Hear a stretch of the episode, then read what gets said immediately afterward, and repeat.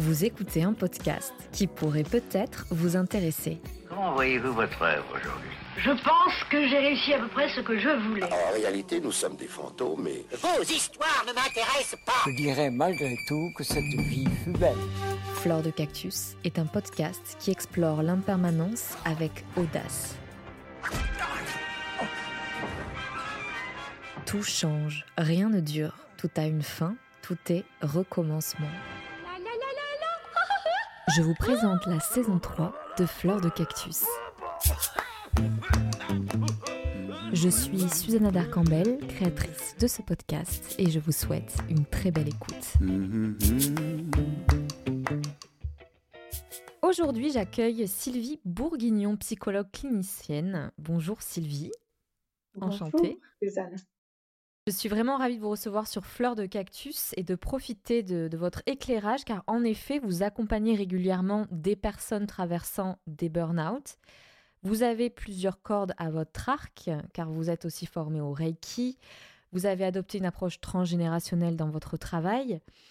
Donc on va voir comment euh, ces méthodes-là aussi peuvent entrer dans l'accompagnement que vous proposez. Sylvie, pouvez-vous nous rappeler ce qu'est un burn-out, autrement dit en français, le syndrome de l'épuisement professionnel? En quoi il se différencie d'une grosse fatigue? Oui, il se différencie d'une grosse fatigue dans, déjà on peut partir là-dessus, euh, par le fait qu'une grosse fatigue, on s'en remet, on peut s'en remettre assez tranquillement et seul. Un burn-out, heureusement, on peut s'en remettre. C'est quand même l'objectif et l'objectif du travail thérapeutique, parfois aussi euh, euh, accompagné d'un travail médicamenteux, enfin d'un traitement médicamenteux et d'un lien euh, avec un médecin. En revanche, se sortir seul d'un burn-out, c'est plus complexe parce que il y a une part chez la personne qui a du mal à entendre qu'elle ne va pas bien et euh, qu'elle ne va pas bien pour des raisons qui sont liées au travail. Et comme le travail, souvent, pour ces personnes, est un investissement et un lieu d'épanouissement extrêmement important, peut-être parfois même un peu plus haut, voire trop haut par rapport à une moyenne ordinaire, on va dire, ça produit de telles, euh, comment dire, déceptions, de tels euh, un retour sur elle-même, euh, une image sur elle-même peu euh, flatteuse, hein, où elle se sent débordée.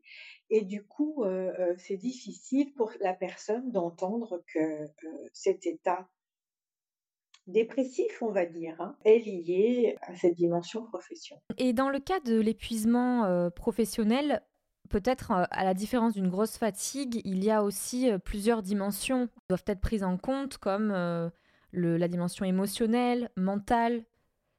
C'est un surinvestissement sur le plan émotionnel, en fait. C'est-à-dire que c'est un surinvestissement en temps, donc en énergie, et on a tous nos limites. Euh, souvent, je parle de réservoirs aux patients. On a des réservoirs à l'intérieur de nous qui font que c'est notre capacité à pouvoir euh, mettre en route euh, des choses, que ce soit professionnel ou autre. Et si on le, on l'utilise dans sa totalité, on est à plat, tout simplement. hein. Et du coup, euh, cet investissement va provoquer un déséquilibre. hein. Alors un déséquilibre euh, physique, parce qu'il y a cet épuisement physique, cette fatigue physique. Un épuisement, bien sûr, émotionnel, parce que quand le physique ne suit plus, bien au niveau émotionnel, au niveau de l'irritabilité, de pouvoir supporter quelque chose qui nous est pas tout à fait agréable, eh bien, on n'a plus l'énergie pour, on est avide. Et puis aussi, il y a le- toute la dimension qui va avec, qu'on oublie parfois, c'est la dimension cognitive, c'est-à-dire que, alors soit on, on- on- hein, les gens le décrivent très bien, parfois ils disent, mais j'ai la tête, mais c'est bouillant, quoi. Burn, ça veut dire brûler, hein. on, se- on se, on se crame, hein, au sens de cramer vraiment euh, la tête. Et du coup, les neurones qui vont avec, enfin bon, voilà. Il y a cette saturation cognitive qui fait qu'on peut plus faire rentrer quoi que ce soit dans notre tête parce que euh, euh, il n'y a, plus la place. Donc euh, ça, c'est très important d'avoir en tête aussi cette, cette dimension cognitive. Et puis, bien sûr, bah, cet ensemble de déséquilibres entraîne ça peut être par vague, de la démotivation, puis on se reprend, on y retourne, puis à nouveau à plat, etc., etc. Donc c'est vraiment cette rupture d'équilibre qui fait que bien la personne peut un matin ne plus se lever ou voilà être dans un état qui nécessite vraiment qu'elle se pose. Mmh.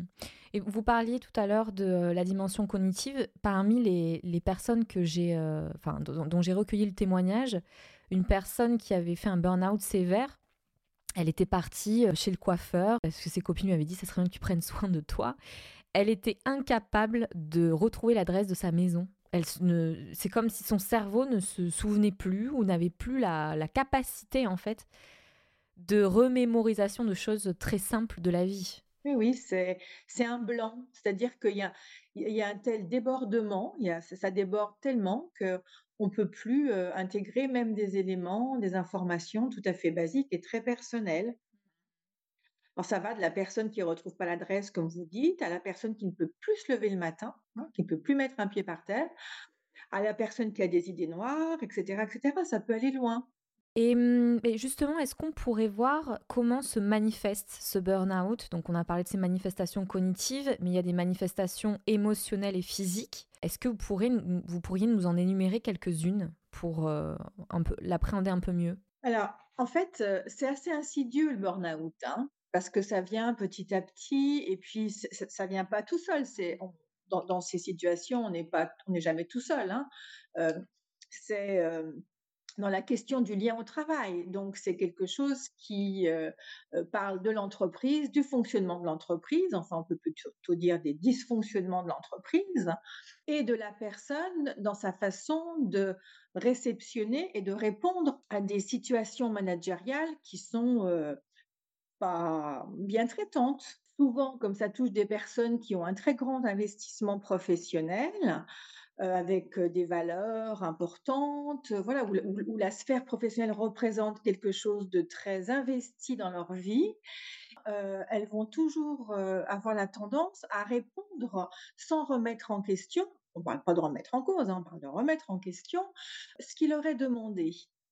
Même quand ce qu'il leur est demandé est complètement paradoxal ou impossible mmh. parce que les moyens ne sont pas en rapport avec les exigences demandées. Bah, elle va commencer à s'épuiser physiquement déjà la personne hein, et puis euh, et puis euh, euh, à être dans cette ça, peut aller jusqu'à du, du non-stop au travail, enfin travailler plus tard le soir, plus tôt le matin, de chez elle, plus le week-end, plus sur les vacances, répondre, voilà. Hein, il n'y a plus de coupure, il n'y a plus de limite. Donc une exposition chronique au stress. Chronique au stress, voilà, qui va, qui va, voilà, et ça, va générer effectivement ce stress de devoir faire, faire, faire, faire, faire, hein, pour répondre aux exigences. Donc ce stress, on a tous des situations de stress dans notre journée, on va un peu speeder, etc. Mais il y a un stress au-delà duquel on n'est plus en capacité de, de réagir, c'est plus quelque chose qui fait locomotive, mais c'est quelque chose qui peu à peu bien nous, nous détruit. Mmh. Et donc vous parliez de, donc d'une personne qui est toujours dans l'action, donc j'imagine que sur le sommeil il y a un, un énorme impact. Alors, voilà. Sur le corps, tension musculaire. Oui, tout, se, désorganise, c'est-à-dire euh, il n'y a plus de limite jour-nuit, vacances, pas vacances, par exemple. La question du sommeil, ben, comme c'est toujours en train de cogiter, de ruminer, c'est non-stop, ça marche non-stop. Donc les personnes ont des problèmes de sommeil, soit d'endormissement, soit de réveil, soit d'insomnie, enfin, soit un peu les trois en fonction des, des périodes. Il peut y avoir aussi une un déséquilibre alimentaire qui se fait parce que ben, quand il y a un épuisement physique, ben, il faut quand même continuer à pouvoir trouver les ressources pour se lever, etc. Donc, ben, notre carburant, c'est aussi l'alimentation.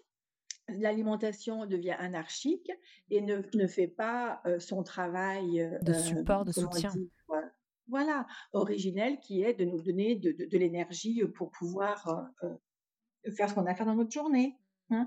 Donc voilà, le stress, le sommeil, l'alimentation, et puis il peut aussi y avoir des pertes d'élan pour tout le reste, c'est-à-dire qu'on n'a plus envie, bah, je sais pas, de passer du temps avec des amis, avec les enfants c'est plus compliqué. Il y a une espèce de de fermeture presque, hein, quelque chose qui, qui fait repli sur cette obsession, on peut dire, à remplir le cahier des charges demandé, mais qui est un cahier des charges complètement inapproprié.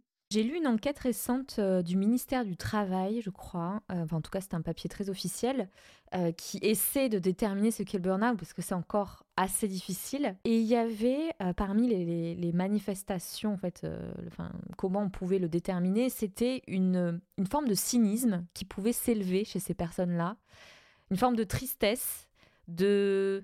Parce que comme elles sont elles-mêmes déshumanisées au travail, elles déshumanisent à leur tour. Oui, alors je, sais bien qu'au niveau du travail, euh, du gouvernement, etc., euh, on cherche à mettre des euh, organisations, des classements, des, tests, etc. C'est bien parce que voilà, c'est important de pouvoir organiser un peu les choses. J'ai lu cette question du cynisme, j'étais un peu surprise parce que moi, les personnes que je rencontre dans mon cabinet sont pas des personnes cyniques. Mmh leur entourage professionnel est cynique. Ce sont plutôt des personnes qui euh, ne croient plus en elles, ont une image extrêmement disqualifiée, sont, voilà, même physiquement, quand je les vois arriver, elles sont recroquevillées, euh, fermées. Euh. Enfin, voilà, il y a vraiment au niveau de la posture, c'est en adéquation avec ce qu'elles sont à l'intérieur. Et moi, je trouve que c'est plus euh, alors, il y, a une déception énorme. Il y a aussi ce qui les malmène, c'est euh, le fait de, décevoir aussi leur entourage professionnel à partir du moment où elles n'ont pas encore cheminé sur le fait que c'était juste impossible hein, de faire autrement. Donc le cynisme, moi, je suis un peu partagée. Et certaines personnes rechignent à dire qu'elles sont en dépression, comme si c'était plus dénigrant que d'être en burn-out. Pourtant, le burn-out est une dépression, n'est-ce pas? Vous me le confirmez? Oui, c'est un syndrome dépressif oui. qui, euh, dont l'origine, dont le déclencheur, pas l'origine, dont le déclencheur est le travail, parce que le travail, euh, dans la manière dont il se déroule, eh bien, vient vous faire, euh, vient vous mettre dans ce débordement. Et donc, du coup, qui dit débordement dit incapacité à pouvoir gérer tout ce qui, tout ce qui arrive. Pourquoi on serait plus à l'aise de dire, bon, après ça met du temps de dire qu'on fait un burn-out, qu'on l'accepte, qu'on... Mais il y a quand même une, certaine facilité, je trouve, à dire euh, que l'on est en burn-out plutôt que l'on est en dépression. Comme si la dépression était beaucoup plus euh, euh, infériorisante, disqualifiante. Euh, parce que le burn-out, finalement, eh bien, on, c'est des personnes qui ont mis beaucoup d'entrain dans le travail, beaucoup d'efforts. Donc, c'est, une, c'est un état dépressif. Mmh ou syndrome dépressif. Alors, qu'est-ce que ça veut dire syndrome? Syndrome, c'est un ensemble d'éléments qui concourent à montrer qu'on est dans un état dépressif, donc quelque chose qui chute. Qui, qui, chute hein. mmh. La dépression au sens psycho et psychiatrique du terme, on, parle un peu d'autre chose. C'est pour ça qu'on peut faire cette distinction. Dans le langage courant, on va dire bah oui, je suis un peu dépressive ou j'ai envie de dire je suis déprimée, voilà. Après, pourquoi est-ce que c'est plus difficile? Parce que la dépression, il y a tout derrière la question psychiatrique, avec ce qui va avec, la question de la folie. Qu'est-ce qui est mmh. l'ordinaire et qu'est-ce qui n'est plus l'ordinaire? Qu'est-ce qui est l'ordinaire et qu'est-ce qui est le pathologique hein? Euh, Encore aujourd'hui, pour certains, euh, voir un psychologue, c'est parce qu'on est fou. Oui, exactement. Donc il y a tout cette, euh, cette fantasmagorie et puis il est plus facile aussi de dire burn-out parce que ça met, entre guillemets, la faute, il s'agit de faute de personne, mais c'est comme ça que peuvent le penser les patients, la faute sur le travail et du coup pas sur soi. Mmh, d'accord. Voilà. Du coup, il y a aussi une espèce de décharge par mmh. rapport à ça. Jusqu'au moment où la personne, quand elle commence un travail thérapeutique, un accompagnement mmh thérapeutique dans le cadre d'un burn-out, eh bien, elle va se rendre compte que c'est pas de sa faute, quoi qu'il en soit. C'est un, agglomérat, on peut dire, un, mélange de sa façon de répondre à des injonctions professionnelles et euh, de l'autre côté, d'avoir des injonctions à l'égard d'un salarié pour arriver à des fins euh, entrepreneuriales euh, X ou Y. Voilà.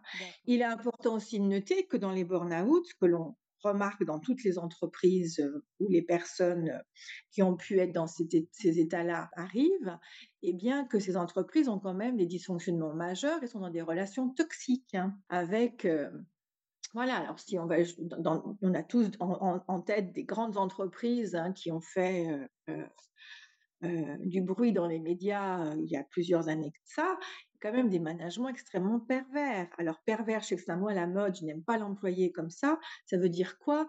Ça veut dire qu'il y a une dimension de manipulation pour des fins financières ou, autres qui, qui, font que la personne est prise là-dedans et a du mal à s'en défaire. Donc ce sont des relations toxiques. Hein alors justement, euh, on va parler des causes que vous avez pu déceler qui mènent au burn-out. Donc il y a cette toxicité euh, potentielle dans l'environnement du travail. Et ce que j'ai remarqué aussi, c'est euh, le conflit de valeurs entre la le salarié et son entreprise. Parce que souvent, c'est des personnes qui adorent leur travail à la base. Oui. Et finalement, elles se retrouvent dans une grosse désillusion, déception. je ne sais pas ce que vous en pensez. Qu'est-ce que est-ce que vous, c'est quelque chose qui revient souvent, ce, gap, ce fossé?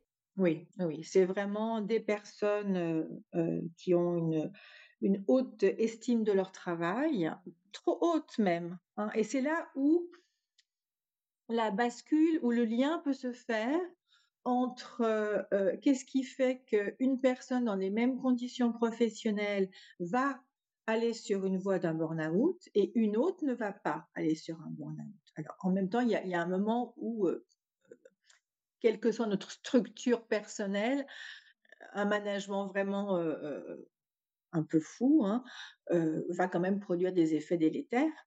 Mais comment à, un seuil un peu en deçà, ça produit quelque chose chez l'un que ça ne produit pas chez l'autre. Et la bascule, elle est quand même sur comment est-ce que nous avons été nourris, alors alimentairement, mais psychiquement, émotionnellement, affectivement, etc. Et comment est notre regard sur, sur nous-mêmes? S'il y a un investissement professionnel massif, on peut faire l'hypothèse peut-être un peu rapide, mais bon, on est un peu dans le, dans, dans, dans là-dedans. Là, on peut pas trop développer, mais dans quelque chose qui, qui fait que on a une image de soi qui n'est pas très, très pas très bonne et que c'est aussi une façon de se restaurer par des réussites professionnelles. Hein, où les équilibres à l'intérieur de soi, nos différentes zones à l'intérieur de nous-mêmes ne sont pas d'égal équilibre. Et du coup, eh bien, ça fait que ça, on a cet investissement un peu massif. Eh bien, quand on vient nous demander des choses un peu impossibles, eh bien, parce qu'on a cet investissement un peu massif, on va quand même essayer d'y répondre. Et c'est là que les choses se mettent à, se déséquilibrer, en fait. Oui, mais c'est la deuxième fois que vous, vous parlez de, comment ça dépend en fait de, notre background, de notre façon de réagir à l'environnement dans lequel on est. Et bon, c'était une question qui devait arriver plus tard, mais je vous la pose maintenant. Comment le, le burn-out se nourrit de manière insidieuse de, de nos névroses? Oui, ben, c'est comme toute... Euh, c'est vrai dans le travail, c'est vrai dans le lien amoureux. Ouais. Voilà, c'est quand on est dans le trou. C'est pas pour rien qu'il y a beaucoup de, de, burn-out, voire de suicide hein, dans le milieu soignant. Hein, il y a des tabous comme ça, mais voilà. Parce que on est déjà d'emblée dans des professions où on donne de soi. Quand on est dans le trop, vous dites dans le cœur ouvert, en fait, dans le, la vocation. C'est ça. Hein. Et si on n'a pas fait un petit point sur soi en, en, ayant bien en tête qu'on ne va pas sauver le monde, mmh. Eh bien, on peut se laisser embarquer. On parle beaucoup de prévention au burn-out.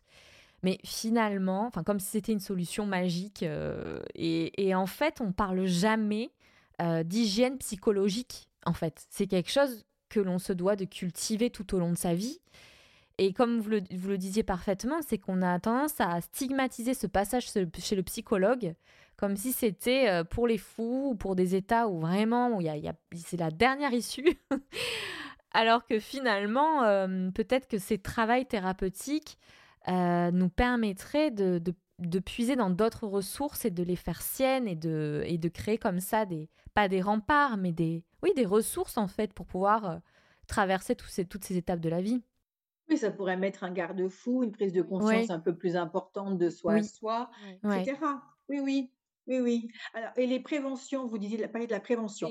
La prévention, moi, je trouve que oui, c'est bien d'essayer de mettre de la prévention et de dire aux salariés, faut, mais c'est mmh. le travail, enfin le devoir d'une entreprise, puisqu'on est dans le monde professionnel, c'est un de payer ses salariés et deux de protéger ses salariés. Hein, voilà. Donc de protéger ses salariés, ça veut dire quoi? Ça veut dire de lui fournir des conditions de travail humaines et possibles pour faire la tâche pour laquelle elle est payée. Voilà. Hein. La problématique, c'est que dans la majeure partie des cas, ils sont payés pas toujours, pas toujours en fonction de leurs heures supplémentaires, etc., etc., ce qui est aussi d'autres désagréments. Mais la question de la protection, on voit bien comment, du coup, elle est défaillante là du côté de l'entreprise. Parce que si on demande à une personne de faire, je ne sais pas, euh, quelque chose qui demande le double de ressources qu'elle n'en a, et sur un temps illimité, hein, c'est pas sur une journée ou sur une semaine où il peut y avoir un coup de bourre, etc on parle de quelque chose qui se, qui se chronicise dans qui le devient une habitude. Mmh. Et c'est bien là aussi où, il y a la problématique. Hein. Donc euh, là, on voit bien que l'entreprise n'est plus dans la protection de son salarié, qui est son devoir.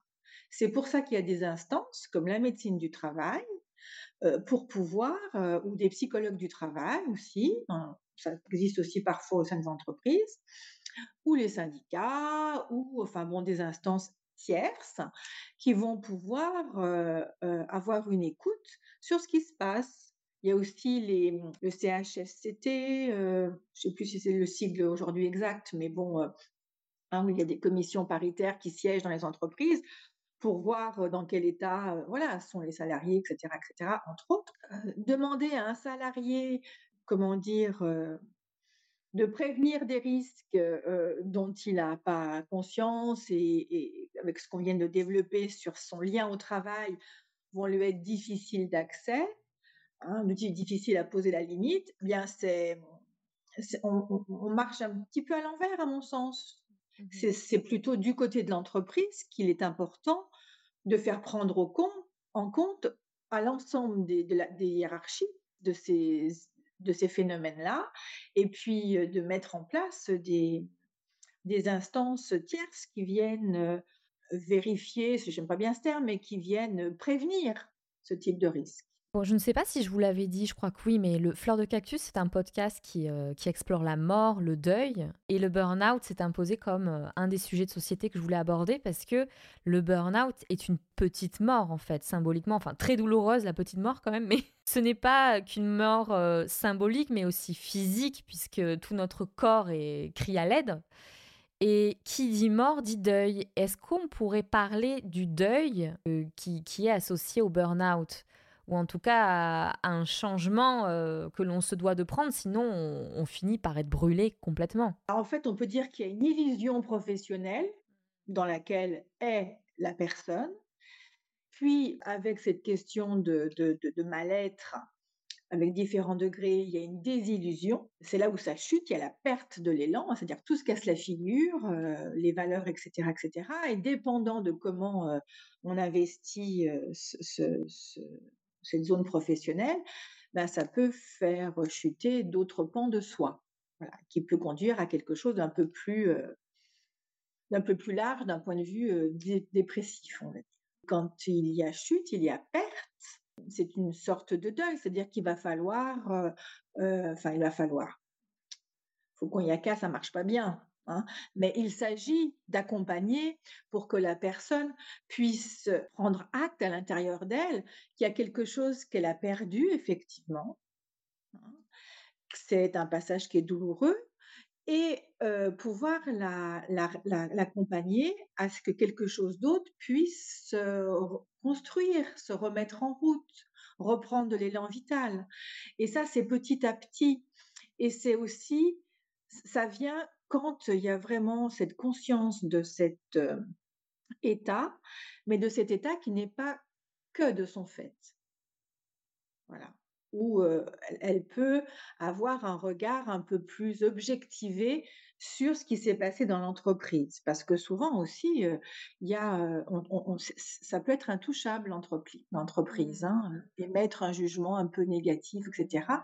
Bah, c'est tout, un, tout ce travail aussi. Hein, de déconstruction du rapport à l'entreprise. De déliaison, de déconstruction et de reconstruction. Le truc, il n'est pas de partir à la guerre contre, c'est pas ça. Hein, c'est pas, on passe pas d'un truc à un autre, c'est pas très intéressant. Mais c'est simplement de remettre un petit peu les choses à leur place dans, pour chacun et que la personne puisse, après cette perte qui, qui, effectivement la modifie intrinsèquement, puisse retrouver c'est presque une nouvelle naissance, on peut dire. Vous parliez de deuil, de, perte, etc. Oui, c'est une renaissance à quelque chose d'autre. Et donc, on parle de deuil, donc le deuil de son rapport au travail, mais d'autres choses aussi? Est-ce est-ce que euh, si l'on veut euh, du changement dans son rapport au travail, est-ce que ça veut dire nécessairement de changer de, job? Alors pour moi, oui. Je, n'ai, je n'ai jamais vu, jamais connu de personnes qui euh, sont retournées de façon pérenne dans leur ancien poste. C'est, c'est pas possible. Enfin, il y a, y a une il y a une, une limite au-delà de laquelle c'est très très compliqué. Il est plus, euh, comment on pourrait dire, euh, bénéfique pour la personne qu'elle que cette page se tourne, qu'elle puisse avoir de, nouveaux horizons professionnels. Mais ça aussi, c'est toute une étape, hein, parce que au départ, les gens disent non mais je vais y retourner, je vais être en arrêt un mois, deux mois. Moi, je dis rien. Hein, voilà, je laisse, laisse le temps, voilà faire. Je, je, c'est aussi des accompagnements un peu différents enfin tout, tout, tout différent, mais dans cette problématique un peu différente dans la mesure où je, donne un peu des, parfois des conseils. un psycho, ça ne donne pas de conseils, c'est pas là pour ça. Mais je donne des conseils techniques, c'est-à-dire bah, euh, solliciter la médecine du travail si c'est pas fait, parce que parfois euh, on peut oublier. Solliciter votre médecin euh, traitant pour qu'on fasse un petit point là-dessus, là, etc. C'est important aussi en tant que psychologue de s'entourer d'un partenariat professionnel pour continuer à accompagner la personne. Donc, et souvent, on, arrive à, des, à un moment où, eh bien, il va y avoir une, invalidité ou une incapacité de tenue de poste qui va être, énoncée et qui va aller vers un licenciement pour incapacité de tenue de poste. Et parfois, il peut y avoir aussi un licenciement pour maladie professionnelle. Voilà, ça dépend des situations. Ça change la question des indemnités. Enfin bon, bref c'est important de pouvoir en partir, enfin d'accompagner la personne pour qu'elle parte de, de, de leur emploi, de leur travail, en ayant quelque chose qui soit reconnu. Mmh. Alors, c'est rarement par l'entreprise. Hein, je ne veux pas dire que ça n'existe pas, mais c'est quand même rarement par l'entreprise. Donc, ça s'est fait par le tiers, c'est fait par la médecine du travail. Comment on peut expliquer cette culpabilité d'un point de vue psychologique quand on a euh, cet engagement envers l'entreprise c'est un engagement qu'on a envers le travail. Le travail, c'est quelque chose auquel on s'identifie. Donc, est-ce que c'est de, on, se situe dans une relation en fait de soi à soi dans le burn-out ou donc c'est pour ça qu'on parle de culpabilité peut-être? Bah, la culpabilité, comme toute autre émotion ou sentiment, ça a une fonction, ça a un sens. Hein. Ça nous sert à quelque chose. Alors, ça ne sert pas aux mêmes choses en fonction de chacun de nous.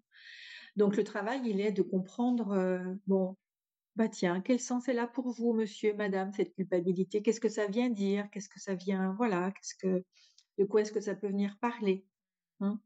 Alors, d'une manière un peu très large, dans le cadre professionnel comme ça, si le salarié se sent euh, dans une culpabilité parce qu'il ne fait pas le travail qu'on lui a demandé, travail impossible, hein, je répète, on explore un peu quelle est son estime de lui-même, comment, quel regard il a sur, sur, sur lui ou sur elle. Voilà, on peut voir que parfois cette estime, cette confiance, cette sécurité interne est assez peu étayée ou à certains endroits plus fragile qu'à d'autres. Et puis là, ça, ça, ça nous invite aussi à aller, peut-être encore plus loin que notre rapport au travail. Là, on touche des, peut-être des souvenirs douloureux ou des névroses, des... C'est-à-dire qu'après, une fois que la personne elle est euh, remise euh, en route dans sa vie, euh, sur ce plan professionnel, soit ben, les personnes reprennent un travail ailleurs. En principe, j'accompagne jusqu'à une autre reprise de travail ou à des formations aussi. Hein, voilà. Et puis une fois que ça c'est en route, eh bien le travail s'arrête soit la personne peut continuer un petit peu pour, pour comprendre d'une manière un peu plus large. Mais oui, le rapport à la famille. Mais en tant que psychologue, on sait très bien que quand la personne parle du travail, elle ne parle pas que du travail, elle parle d'elle dans sa globalité. Bien sûr. Donc nous, on, l'entend dans sa globalité et on peut avoir des hypothèses sur quelle a été sa construction, son développement. Hein mais ça, on n'y touche pas. Si la personne ne veut pas l'aborder, on ne touche pas. Et puis, parfois, ça peut être une petite touche qui vient, une histoire familiale qui se mêle à ce moment-là.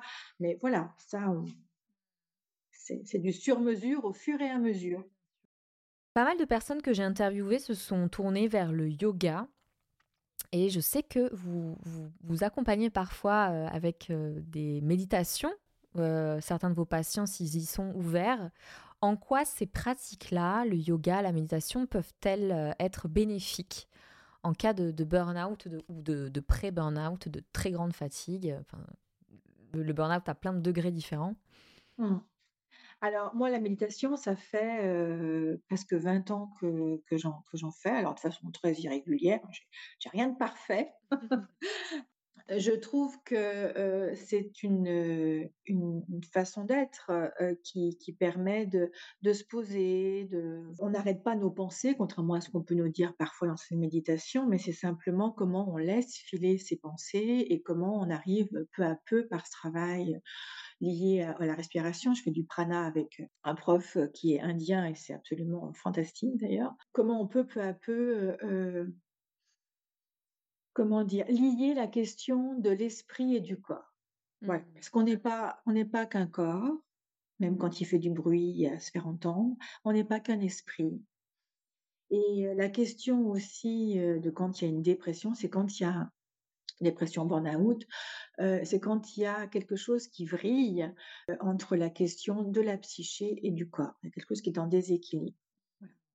Et il me semble je trouve en tout cas que pouvoir se poser petit à petit, un peu plus longuement après, ça permet de se poser en tant que tout, que un tout. Alors, c'est pour les personnes qui, viennent pour du burn-out, mais aussi pour d'autres personnes, forcément pour des burn-out, quand elles sont sensibles un peu à des choses, à des approches autres que les médecines traditionnelles, on va dire, occidentale, eh bien, je leur demande si elles en, font, si elles aimeraient en faire, est-ce qu'elles aimeraient essayer? Et puis, quand elles sont d'accord, eh bien, je propose, alors ça démarre très très doucement, hein, c'est trois minutes, parce qu'aussi se poser avec soi-même, ça peut être aussi extrêmement anxiogène. Donc, il faut vraiment y aller petit à petit. Certaines personnes aussi m'ont partagé qu'elles elles étaient allées voir un énergéticien. Donc, vous parliez de prana. Et en fait, dans le burn-out, est-ce que c'est, euh, si on s'intéresse plus à la dimension énergétique, l'énergie ne circule plus, elle est figée ou il n'y a plus d'énergie? Alors, je suis pas énergéticienne, mais oui, il y a la perte de l'élan vital quand on peut plus se lever, c'est qu'il n'y a plus d'énergie. Mmh. C'est-à-dire que ça ne circule plus euh, de manière euh, homogène, équilibrée dans l'ensemble du corps. Oui, il y a quelque chose qui, qui se vide mais moi, je, c'est pareil, les, personnes que j'accompagne, je les oriente vers des ostéopathes, voilà, avec lesquels j'ai l'habitude de travailler, ou avec une praticienne qui fait de la médecine chinoise et qui travaille avec l'acupuncture, mais avec les ventouses, mmh. avec le tuna, avec voilà, parce que je trouve que c'est important d'avoir ce travail d'écoute dans le, dans au sein du cabinet, mais c'est important aussi que la personne puisse contacter l'ensemble de, ce qu'elle est. Et, c'est son corps et sa psyché. Et moi, je ne sais pas remettre en route des méridiens ou voir le pouls comme ci ou comme ça. je trouve que c'est important d'avoir cette approche holistique, on dit maintenant. Voilà. Et comme je ne suis pas formée à ça, j'oriente vers des praticiens compétents pour faire un travail de concert. Merci Sylvie. On arrive à la fin de ce podcast et je voulais vous demander, est-ce que vous, auriez un ultime conseil euh, à donner à cette audience qui nous écoute, qui pourrait être potentiellement burn-out ou en très très grande détresse au travail? Quel, est le, Comment on peut passer le pas en fait, de, de se remettre en question et de se dire, bon là, c'est plus possible? Malheureusement, à part que ça vienne de la personne parce qu'elle a atteint sa propre limite, et on n'a pas tous les mêmes, c'est bien ça qui fait qu'il y a des degrés dans le burn-out très variables. C'est vraiment soi-même qui, qui, qui, pouvons dire non mais là stop. Et c'est d'ailleurs ce qui est, qui peut être frustrant pour l'entourage. Qui voit ce qui se passe et qui ne peut rien faire. Mmh. Alors bon, ben, que l'entourage dise non mais là peut-être quand même ça serait important que, euh, tu sais, enfin, dédramatiser, démystifier euh, le fait que tout ne vient pas de soi. Hein. Si on ne va pas bien, ça ne vient pas que de soi non plus. Euh, et puis consulter. Alors peut-être si les gens sont un peu réfractaires à une démarche de chez un psy, ben, déjà le médecin traitant dans, un, dans un premier, une première intention, ou un ostéopathe, ou un acu, voilà. Et puis petit à petit, peut-être qu'à un moment donné, la personne dira ben, peut-être qu'il faut que j'aille me poser un peu autrement. À elle de trouver ses, voies de, de, de prendre soin. Je trouve que cet échange euh, était très important car il permet d'identifier ce qu'est un burn-out et il permet aussi de mettre l'accent sur l'importance de l'accompagnement thérapeutique avec un psychologue. Je vous engage chaudement, affectueusement, de contacter un psychologue si vous vous retrouvez en détresse psychologique, notamment si cette détresse est liée au travail, car cela vous permettra d'avoir un regard extérieur et de vous déculpabiliser. Je vous retrouve la semaine prochaine pour un nouvel épisode avec euh, encore un échange inspirant qui vous permettra, j'espère, de poser euh, quelques jalons sur ce chemin de guérison ou tout simplement, euh, si vous n'êtes pas en burn-out, eh bien pour en apprendre davantage sur, cette, sur ce phénomène qui touche de nombreuses personnes et peut-être des personnes de votre entourage. D'ailleurs, je vous invite à partager cet épisode au plus grand nombre, car cela permettra au podcast Fleur de Cactus d'avoir plus de visibilité. Je vous souhaite une très belle journée.